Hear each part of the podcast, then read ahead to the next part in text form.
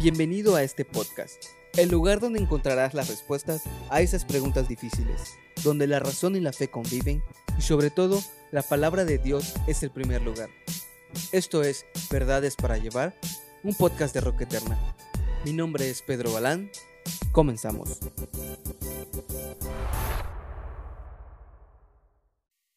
Hola, ¿cómo estás? Espero que estés muy bien. Muchas gracias por estar escuchando este podcast es un placer empezar con este proyecto, con un proyecto nuevo de verdades para llevar. Espero que sea provechoso para ti y que en cada episodio puedas aprender algo más respecto a tu fe y a lo maravilloso que es creer en Dios. Y como primer episodio me gustaría tocar un tema muy profundo que está más latente en este tiempo por la pandemia, y es el problema del mal. Y es que el mal es algo que no se puede ocultar, nadie puede negarlo, mucho menos podemos fingir que no existe. Hoy en día mueren miles de personas cuando tú me estás escuchando. Otras se enteran que están padeciendo enfermedades mortales. Algunas son asesinadas y otras fallecen a día de hoy por este nuevo virus. Es una realidad que lleva a las personas a preguntarse en muchas ocasiones ¿y dónde está Dios? Esto les pasa a creyentes como a no creyentes, personas que asisten a la iglesia regularmente, que creen que hacen todo lo que un cristiano debería de hacer que apoyan, que le dan al necesitado, que sirven con amor, que están involucrados en la iglesia, y en algún punto el dolor los alcanzará, ya sea en forma de enfermedad o desde un punto emocional. Pero todo eso resuena en el espíritu y quizás en algún momento se pregunten, ¿dónde está Dios? ¿Y por qué a mí me sucede? Siempre he pensado que esta interrogante de Dios y el mal puede abordarse desde dos perspectivas muy diferentes, pero que pueden complementarse entre sí. La primera sería desde una perspectiva intelectual. Aquellas personas que no conciben la idea de que existe un Dios amoroso, pero al mismo tiempo haya dolor y enfermedad en el mundo. Y la segunda perspectiva sería del corazón. Hablando figurativamente, aquella persona, como podría ser una madre, que realmente está en momentos de necesidad y quizás no le importan los argumentos lógicos, filosóficos e intelectuales de las razones del mal o el dolor, simplemente necesita entender por qué su hijo está muriendo. Creo que esta segunda perspectiva es más complicada de tocar, puesto que tratas con algo muy difícil en el ser humano, que son los sentimientos. Y me gustaría primeramente abordar intelectual o de la razón, puesto que no es secreto que existe un grupo de personas que tratan de negar la existencia de Dios con el argumento del mal, y sobre todo porque los sentimientos normalmente tienden a oscurecer la razón. Y con esto no quiero que pienses que no importan, importan y mucho. Tanto es así que el filósofo cristiano Cray dice que la única dificultad para conciliar a Dios y al mal son los sentimientos. Entonces los sentimientos tienen un papel muy importante en todo esto. Y uno de los argumentos muy conocidos que utilizan estas personas para tratar de negar la existencia de Dios por medio del mal es la paradoja de Epicuro, que ha sido tomada por muchos otros filósofos como Lactano, que intentan mostrar la incompatibilidad de Dios y el mal, que no puede existir un Dios porque existe un mal, y estas personas la resumen en cuatro puntos, cuatro primeros puntos. El primer punto sería, Dios bien quiere evitar el mal y no puede. O Dios puede y no quiere. O Dios ni puede ni quiere. Y el cuarto punto sería, puede y quiere. Y la respuesta del primer punto sería, si quiere y no puede, es débil, lo cual no es propio de Dios. El siguiente punto sería si puede y no quiere, es malvado, lo cual tampoco es propio de Dios.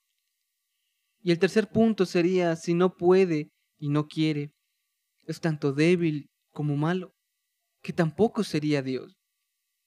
Y el último punto, si puede y quiere, entonces, ¿por qué existe el mal?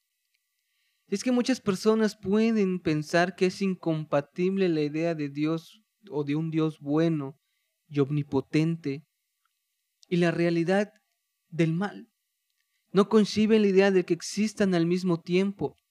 Sin embargo, simplemente agregando una tercera idea, esto podría resolverse. Y esa idea, esa tercera idea, sería de que Dios tiene buenas razones o motivos para que el mal exista. Y esta idea la podemos ver reflejada en el libro de Romanos capítulo 8, 28, donde nos dice, y sabemos que a los que aman a Dios, todas las cosas les ayudan a bien. Esto es, a los que conforme a su propósito son llamados. Podemos entender incluso las cosas que podríamos pensar como malas o que son realmente malas, servirían a un propósito mayor.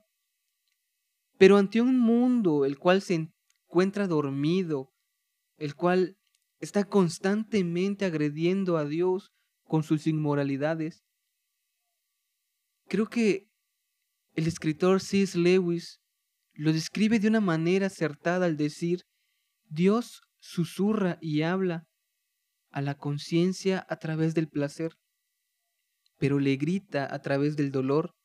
El dolor es su megáfono para despertar a un mundo dormido. Esto implicaría que tiene buenos motivos, y mientras esta idea sea lógicamente posible, no hay contradicción entre la idea de Dios y el mal. Ahora, quizás alguno con, con esta tercera idea quisiera mantener su postura de que es incompatible la idea de Dios y el mal. Pero para que esto sea verdadero, necesita demostrar que es lógicamente imposible que Dios pueda tener buenas razones o motivos para la existencia del mal. Pero esto genera una carga de la prueba imposible de llevar, puesto que todos nosotros somos seres humanos, con una mente limitada Siendo seres finitos, nuestra visión del mundo está muy limitada. Estamos limitados por el tiempo, estamos limitados por el espacio y el conocimiento sobre todo. Pero Dios, quien mira el principio y el fin, a diferencia de nosotros, que a lo mucho solo vemos el tiempo que tengamos de vida, Él puede que en un tiempo X, un tiempo determinado por Él, tenga buenos motivos de haber permitido o para permitir el mal. Al final, ciertos males que para nosotros no pudieran tener sentido con nuestro marco limitado de visión, en la mirada de Dios pondrían estar justificados. Ahora, si vemos una perspectiva desde el corazón, haciendo referencia a los sentimientos, sería un poco más difícil, quizás no de entender, sino de aceptar. Dado que el ser humano, sea creyente o no, tiene la idea de que al fin último de Dios para nosotros es otorgarnos felicidad en este mundo. Tendemos a considerar que el propósito mayor de Dios para nuestra vida en este mundo es vivir una vida cómoda, sin preocupaciones y con la vida casi resuelta. Sin embargo, esto no sería así, y esto termina asustando a muchos, tanto creyentes como no creyentes, porque dentro de la verdadera cosmovisión cristiana no creemos estas cosas, ya que como describe de nuevo, nuevamente el filósofo cristiano Gray, el objetivo principal del hombre no es la felicidad en este mundo, sino el conocimiento de Dios, el cual al final trae una verdadera y duradera realización a los seres humanos. El apóstol Pablo, quien escribió gran parte del Nuevo Testamento, vivió una vida de increíble sufrimiento. Aún así, escribió, Por tanto no desfallecemos, pues esta aflicción leve y pasajera nos produce un eterno peso de gloria que sobrepasa toda comparación. Al no poner nuestra vista en las cosas que se ven, sino en las que no se ven, porque las cosas que se ven son temporales, pero las que no se ven son eternas. Segunda de Corintios 4, 16 al 18. Él entendía que algo mayor más allá del sufrimiento existe, que hay una esperanza, esa esperanza que se mantiene a lo largo de los tiempos y del proceso cual sea que sea, ya que si creemos en Dios como nuestro Señor, algo nos espera más allá de esta vida, una gloria que tiene un peso tan grande que si la pusiésemos en una balanza en contra de todo el sufrimiento que podamos pasar o pasaremos, no podría compararse a dicha gloria, dado que entendía el apóstol Pablo que mientras más tiempo pensemos en esta eternidad, se irán haciendo menores los sufrimientos, porque los miraremos como lo que son, algo completamente pasajero. La persona que conoce a Dios cree en un amor inconmensurable e infinito, que no importa el dolor que podamos pasar o que podamos estar pasando, nada se puede comparar a ese amor.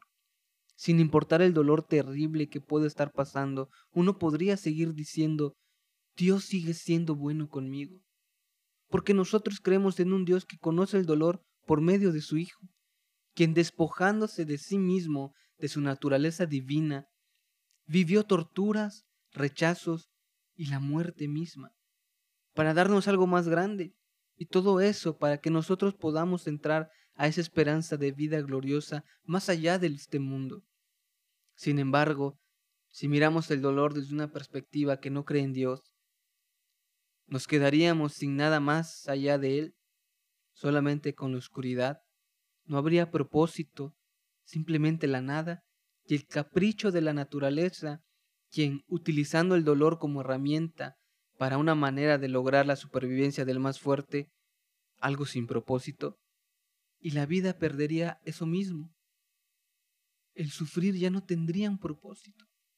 Sin embargo, cuando Dios aparece en la ecuación, tenemos algo importante y eso es esperanza.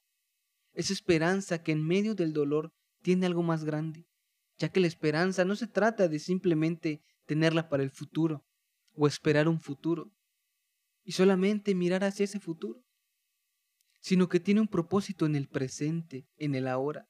Como escribiera el pastor John Piper, la esperanza es poder. Poder en el presente, la esperanza evita que las personas se suiciden ahora. Ayuda a las personas a salir de la cama e ir a trabajar ahora. Le da un significado a la vida cotidiana ahora. Aún estando en cuarentena, libera del egoísmo, del temor, de la codicia ahora nos capacita para amar, para arriesgarnos y para sacrificarnos ahora. Así que ten cuidado con menospreciar el futuro, pues cuando tu futuro es hermoso y seguro, tu presente se vuelve dulce y fructífero.